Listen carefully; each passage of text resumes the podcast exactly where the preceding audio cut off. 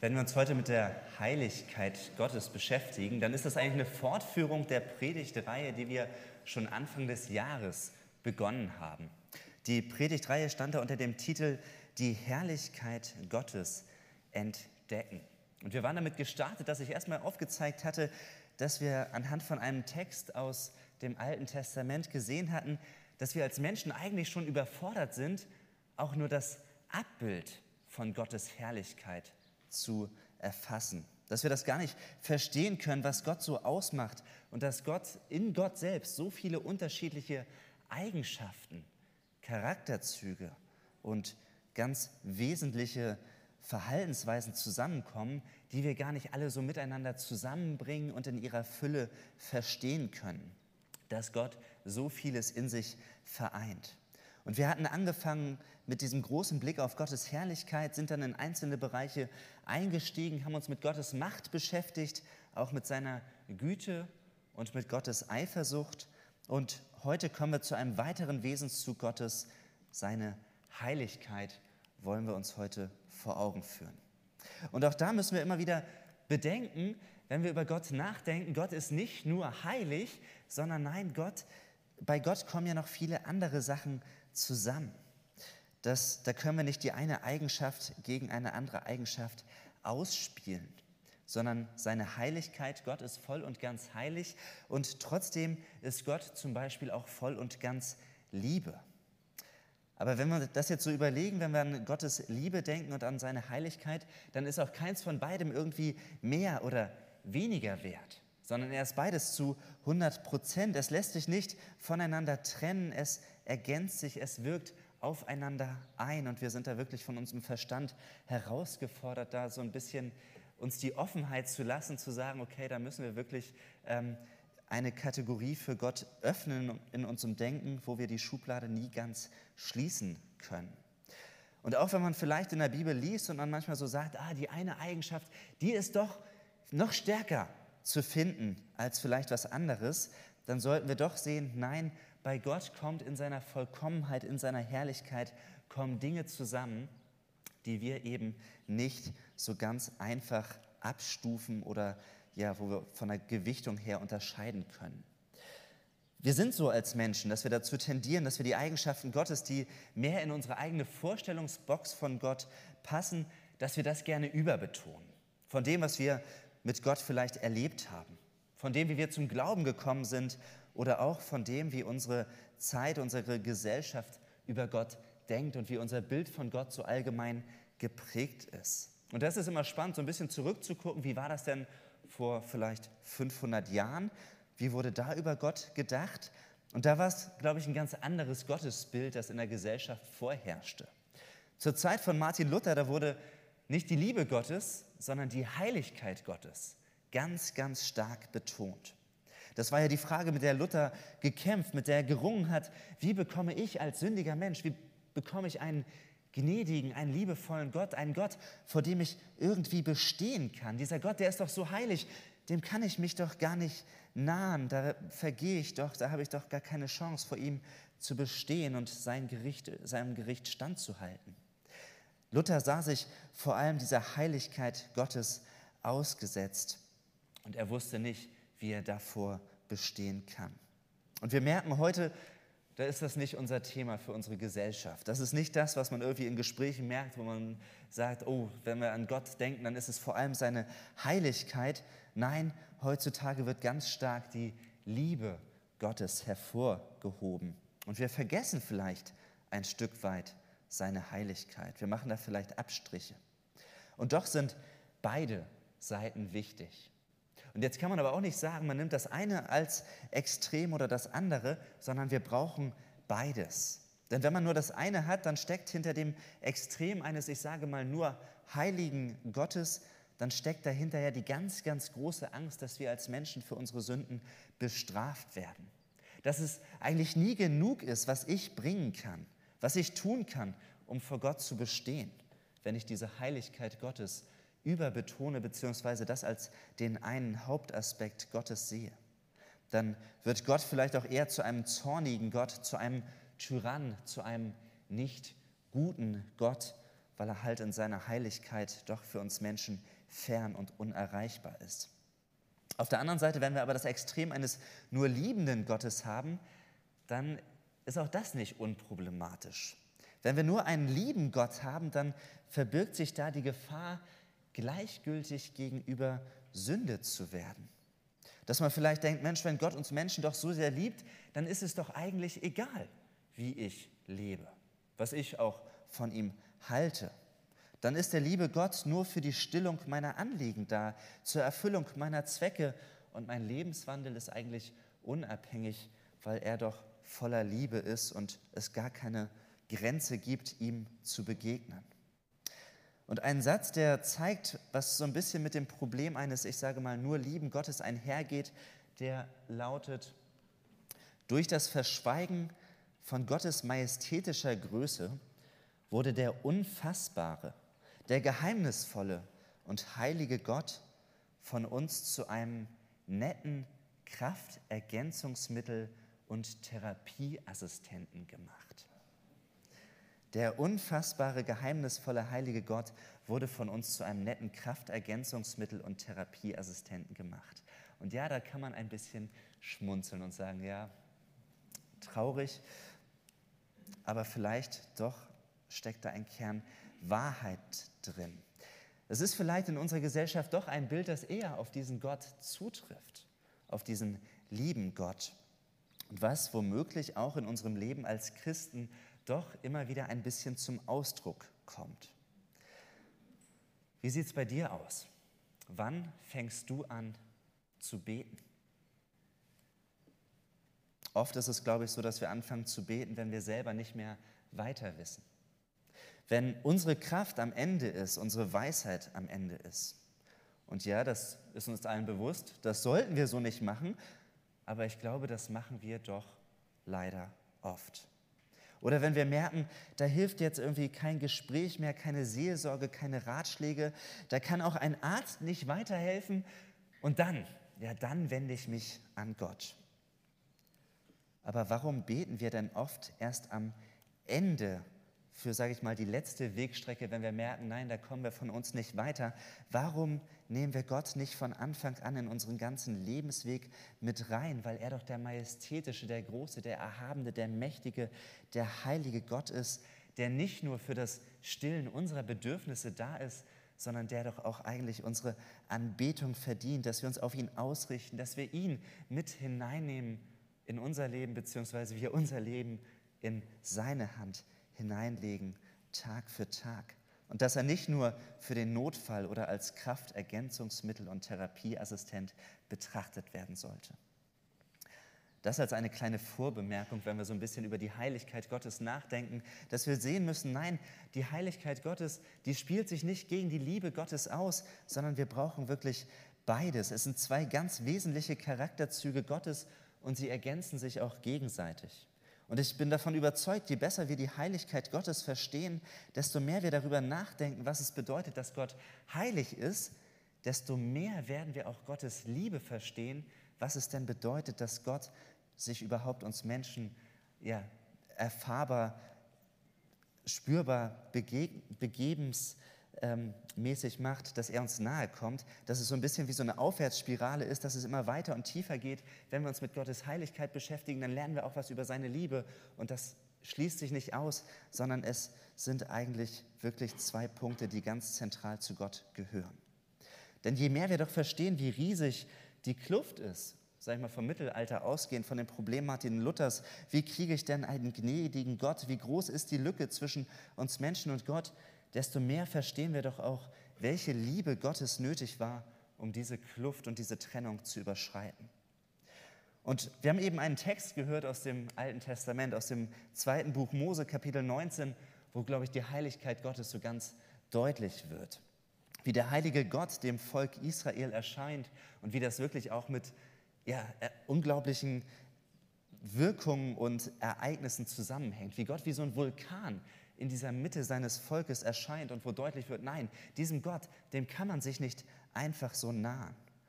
Und wir wollen heute vier Aspekte ausgehend von diesem Text miteinander anschauen. Und das erste ist, dass wir uns erstmal so eine Definition von Heiligkeit vor Augen führen. Ich weiß nicht, was ihr so überlegt oder was euch in den Kopf kommt, wenn ihr überlegt, was ist euch denn heilig? Wen würdet ihr als heilig beschreiben? Manchmal sind es ja so Personen, die moralisch perfekt zu leben scheinen, wo man so ein bisschen ja, schmunzelt, auch sagt, ja, das ist ja so ein besonders Heiliger. Aber vielleicht reden wir auch von Dingen, die uns ganz besonders wichtig sind. Und da habe ich zwei Beispiele mitgebracht. Einmal vielleicht ist es so das heilige Sonntagsgeschirr. Ich weiß nicht, ob ihr das kennt von euch, vielleicht von euren Eltern, Großeltern. Ähm, dieses Geschirr, das einen ganz eigenen Platz im Wohnzimmer hat. In einem Schrank, so ein bisschen schick dahingestellt. Und das wird auch wirklich nur an ganz besonderen Tagen, zu ganz besonderen Feierlichkeiten rausgeholt. Und da muss man besonders vorsichtig sein. Das ist echt eine Gefahr, wenn dann Kinder zu Besuch kommen. Das heilige Sonntagsgeschirr, das hat eine besondere Behandlung nötig.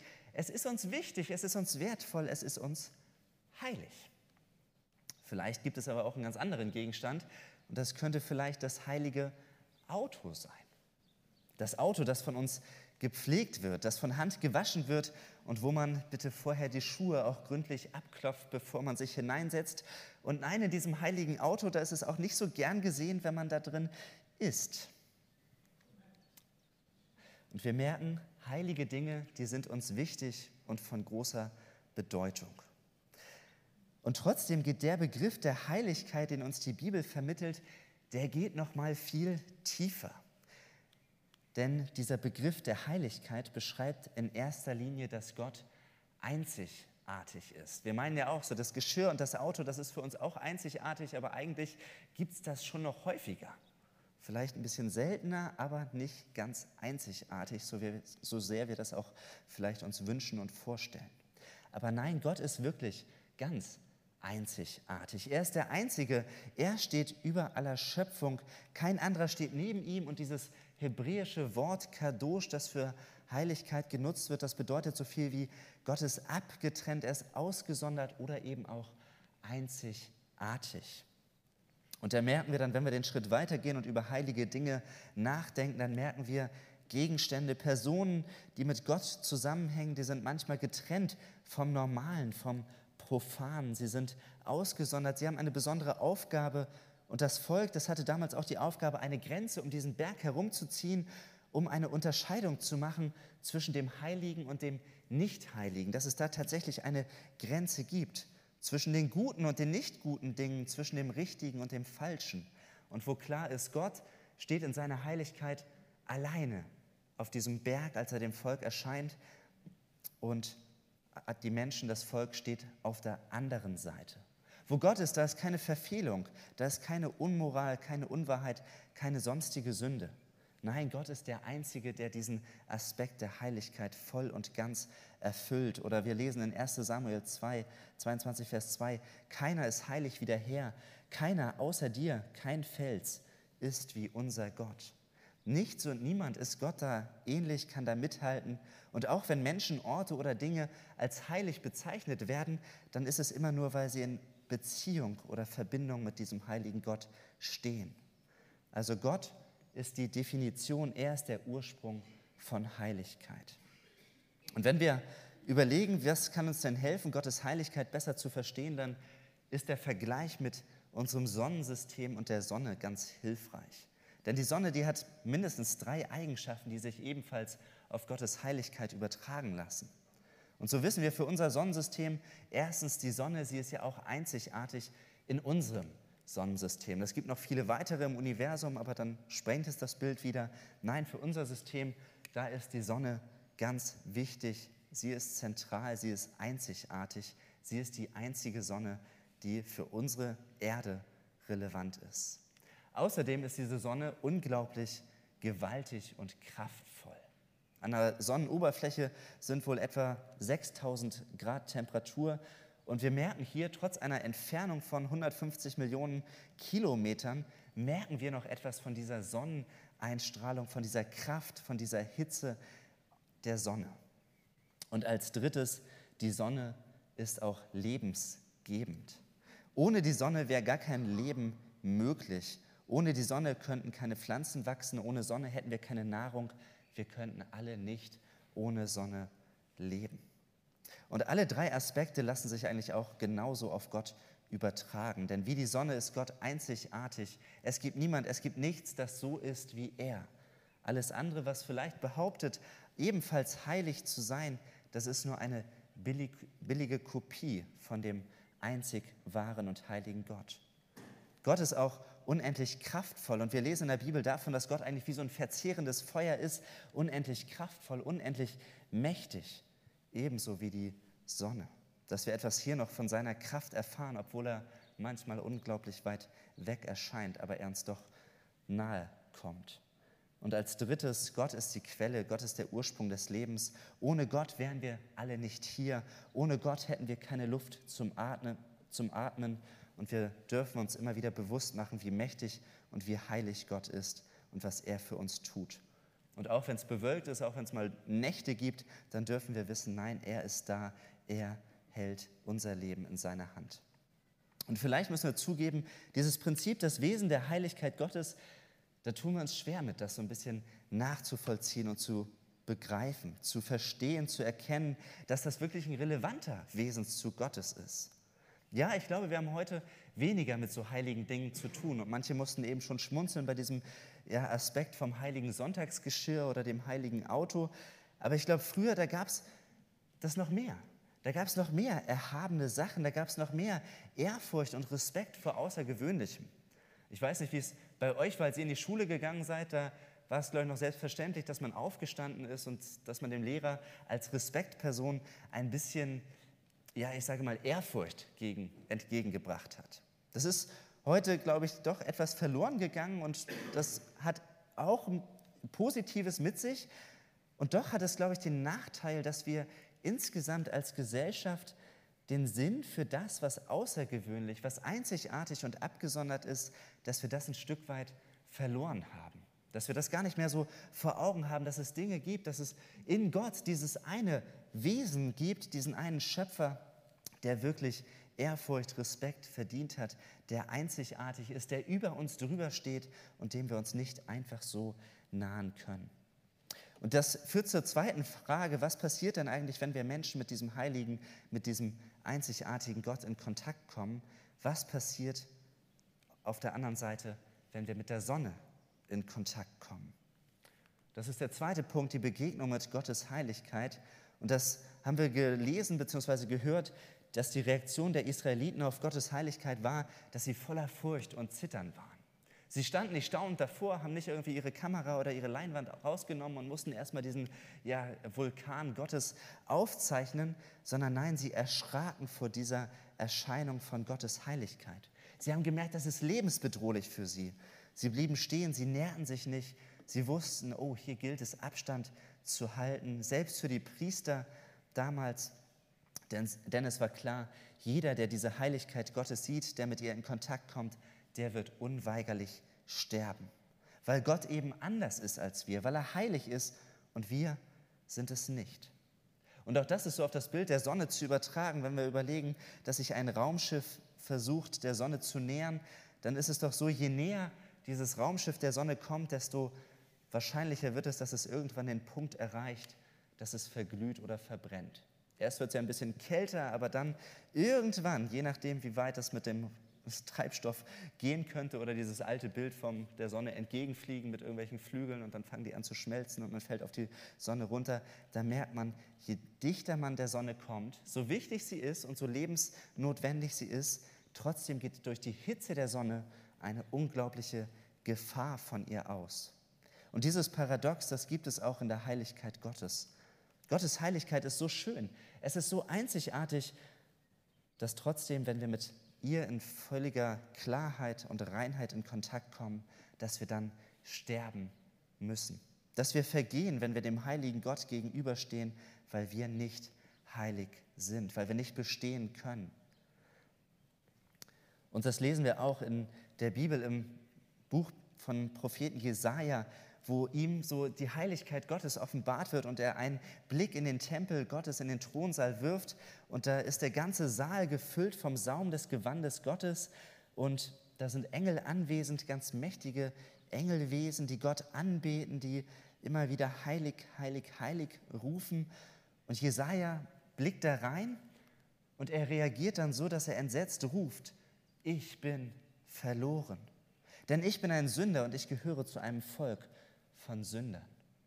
Jesaja wird die Heiligkeit Gottes offenbart und er ist traumatisiert, er ist geschockt über seine eigene Sündhaftigkeit, über seine eigene Bosheit, als er diese Heiligkeit Gottes erkannt hat. Und ich glaube, auch das ist sowas, was mit unserem Fokus auf Gottes Liebe auch oft verloren geht. Nicht nur, dass wir Gott kleiner machen, wenn wir seine Heiligkeit nicht vor Augen haben, sondern dass auch unsere eigene Sündhaftigkeit für uns nicht mehr so klar vor Augen steht. Dass wir uns doch gerne einreden, ja, moralisch sind wir schon ganz gute Menschen. Und ja, ich versuche mich an Gottes Geboten zu orientieren, die sind auch wirklich gut und äh, ja, ich gebe da mein Bestes. Ich finde die wirklich hilfreich und das sollten wir doch als Gesellschaft als Leitlinie sehen. Aber eigentlich ist doch das Problem, dass wir aus uns heraus doch blind sind für unsere eigene Sünde, für das, was uns von Gott trennt, für unsere Unheiligkeit, dass wir das gar nicht wahrnehmen können. Und ein Anglika anglikanischer Bischof, der hat es so beschrieben, dass er gesagt hat, die Mehrheit der Menschen hat keine Sündenerkenntnis mehr. Es ist uns nicht bewusst, dass wir verloren und schuldig sind. So ein bisschen nein, wir haben ja den lieben Gott vor Augen, der doch immer alles direkt vergibt. Wir sind getrennt von Gott und seiner Heiligkeit. Wir brauchen ein Licht von außen, weil wir selber aus uns heraus blind sind. Wir brauchen ein Licht wie die Sonne, die uns anstrahlt, damit wir erkennen, wer wir wirklich sind. Und dieses Licht ist die Heiligkeit Gottes. Sie durchdringt alles und jeden. Das ist ebenso wie bei Jesaja, dem eben die Begegnung mit Gottes Thron und seiner Heiligkeit seine wahre Identität vor Augen geführt hat dass wir merken, ja, wir sind eigentlich nicht mit diesem heiligen Gott kompatibel, wir passen nicht zusammen. Und wenn Gott uns begegnet, dann werden wir unweigerlich erkennen, wer wir wirklich sind, wenn wir seine Heiligkeit vor Augen haben, wenn wir merken, er ist wirklich der Einzigartige, der Abgesonderte, der, dem wir uns nicht einfach nahen können. Und das Verrückte ist, dass es, obwohl es diesen Graben zwischen Gott und uns Menschen gibt, dass es trotzdem ein Gebot gibt und dass es das Herausfordernde dass wir berufen sind zur Heiligkeit und wir in der Bibel immer wieder lesen und auch in dem Abschnitt, den wir eben haben, dass Gott in seiner Heiligkeit zum Volk Israel sagt, ihr sollt mir ein Königreich von Priestern, ein heiliges Volk sein. Dass Gott uns hineinnimmt in seine Heiligkeit, in seine Einzigartigkeit. Dass Gott das Volk Israel ausgesondert hat von allen anderen Völkern, um ihm alleine zu gehören um ein Licht zu sein unter den Nationen. Und auch hier sehen wir diese Definition von Heiligkeit, dass Israel abgesondert sein sollte, dass sie einzigartig sind, dass sie sich unterscheiden. Und auch im Neuen Testament hat sich nichts an dieser Berufung der Heiligkeit für uns Menschen geändert, dass wir in 1. Petrus 1, 14 bis 16 lesen, gehorcht Gott, weil ihr seine Kinder seid, fallt nicht in eure alten schlechten Gewohnheiten zurück, Damals wusstet ihr es nicht besser, aber jetzt sollt ihr in allem, was ihr tut, heilig sein, genauso wie Gott, der euch berufen hat, heilig ist. Denn er hat selbst gesagt, ihr sollt, ihr sollt heilig sein, weil ich heilig bin. Das galt nicht nur damals fürs Volk Israel, nein, auch als christliche Gemeinde, als Nachfolger Jesu sind wir in die Heiligkeit Gottes mit hineingenommen. Wir sind berufen, heilig zu sein, obwohl weiterhin eine Kluft zwischen Gott und uns ist. Wir sind berufen, anders zu sein, anders zu sein als die Welt, in der wir leben. Und wir merken, ja, wir sind zwar in dieser Welt, aber wir sind als Christen auch nicht mehr ganz von dieser Welt. Wie sieht aber dieses heilige Leben aus? Wie äußert sich das? Wie zeigt es sich praktisch in unserem Leben? Und auch da habe ich ein Zitat gefunden, das es sehr gut vor Augen führt von James Packer, der geschrieben hat, Heiligkeit ist die Gewohnheit, mit Gott eines Sinnes zu sein. Es ist die Gewohnheit, Gottes Urteil zuzustimmen, zu hassen, was er hasst und zu lieben, was er liebt.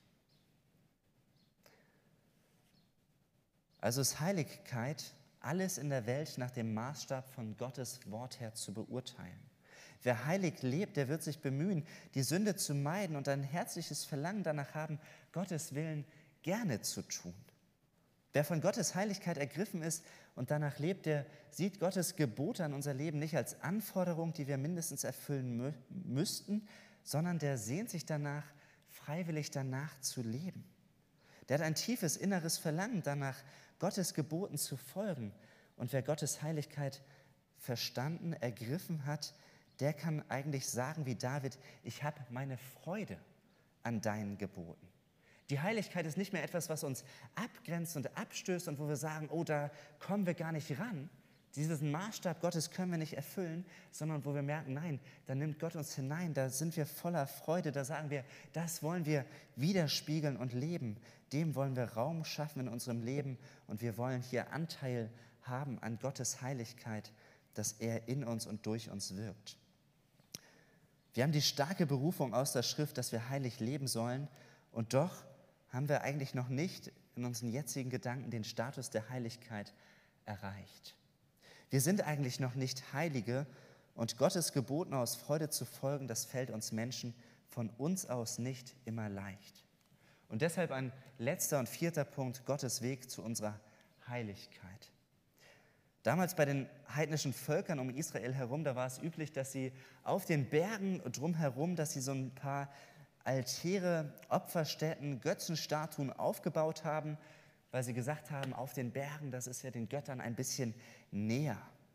Und dann haben sie sich immer wieder diese Berge hochgequält und haben dort oben ihre Opfer gebracht. Mit dem Gedanken, diesem heiligen Gotteswesen, diesen heiligen Götzen näher zu kommen. Und die Opfer, die die heidnischen Völker gebracht haben, die waren geprägt von dem Denken, je mehr ich tue, je mehr ich mich anstrenge und je größere, je reinere Tiere ich opfere, desto gnädiger wird dieser Gott mir sein. Desto wohlwollender wird er mir entgegentreten und desto mehr Segen wird in meinem Leben erfahrbar sein. Das war so die Vorstellung der heidnischen Völker um Israel herum, dass man dachte, ich komme von mir aus Gott entgegen. Ich versuche, mich ihm zu nahen und irgendwie, ja, heilig zu werden. Aber das Atemberaubende und Einzigartige ist, dass unser Gott anders ist. Dass er von uns nicht verlangt, eine Heiligkeitsstufe hochzuklettern, sondern dass er uns entgegenkommt. Dass er den Berg runtergeht, dass er die Kluft zwischen sich und uns überwindet dass Gott auf uns zukommt, dass er einen Weg bereitet, damit wir nicht sterben müssen, wenn wir sein Angesicht schauen, sondern er kommt uns entgegen, weil wir diesen Berg auf Gottes Heiligkeit hochzuklettern eh nie erklimmen könnten. Gott wird Mensch und er lebt das Leben wie wir. Er ist ohne Sünde und stirbt für unsere Unheiligkeit am Kreuz durch Jesus Christus. Dieses ganz klassische Bild, die Überwindung der Kluft zwischen uns unheiligen Menschen und dem heiligen Gott, dass Jesus Christus die Brücke ist, den Weg schafft, den Zugang eröffnet in Gottes Heiligkeit, das haben wir immer wieder vor Augen oder dürfen wir vor Augen haben. Das lesen wir in 1. Korinther 1, Vers 30. Gott allein hat es ermöglicht, dass ihr in Jesus Christus sein dürft. Den hat er zu unserer Weisheit gemacht. Durch ihn sind wir vor Gott gerecht gesprochen und unser Leben wird durch ihn geheiligt. Durch ihn sind wir erlöst. Diese Tatsache, dass Jesus der Weg in die Heiligkeit Gottes ist, das macht Jesus auch einzigartig. Das macht Gott in sich einzigartig. Wenn man an andere Religionen denkt, wenn man sich andere Gottesvorstellungen vor Augen führt, dann merken wir, das ist ein ganz starker Unterschied und ich lade dazu ein, darüber nachzudenken, ob das nicht auch mit der Heiligkeit Gottes, mit der Einzigartigkeit Gottes zusammenhängt. Dass er uns nahe kommt und dass wir dank Jesus Christus, dank seinem Tod am Kreuz, stellvertretend für unsere Schuld, dass wir deshalb und alleine deshalb vor Gottes Heiligkeit bestehen können. Dass wir deshalb Anteil haben dürfen an Gottes Heiligkeit und seinem Volk. Durch den Glauben an ihn haben wir Zugang zu Gottes Heiligkeit. Durch seinen Tod können wir bestehen und das ist ein Geschenk für uns, den Status als Heilige zu haben. Gott zu sehen, ihm nahe zu kommen und mit ihm zu leben. Hineingenommen zu sein in seine Heiligkeit, dass wir uns ihm nahen und ihm begegnen dürfen. Ich finde, es ist ein unfassbar großes Geschenk, eine großartige Botschaft für unser Leben, was das Bild des nur lieben Gottes viel stärker ergänzt und unser Denken von Gott, unsere Vorstellung von Gott erweitert. Es lohnt sich, Gottes Heiligkeit vor Augen zu haben, zu sehen, was für ein Privileg es ist, als seine Kinder hineingenommen zu werden in diese Heiligkeit.